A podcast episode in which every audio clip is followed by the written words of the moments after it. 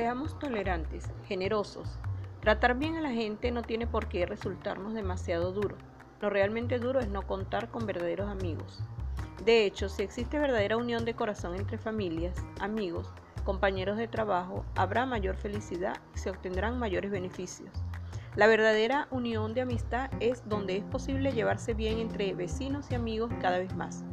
De igual modo en el lugar de trabajo, entre colegas, haciendo de esta manera que el hogar y negocios se hagan más prósperos.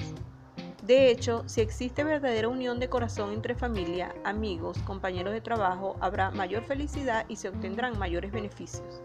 La paciencia no es cobardía. Hay algunas cosas que deben ser perdonadas y no permanecer enojados. Muchas veces se necesita dejar ir todos esos sentimientos negativos y aprender a ser tolerantes y comprensivos. Estas cualidades forman parte de una buena actitud, por lo tanto, cultívelas.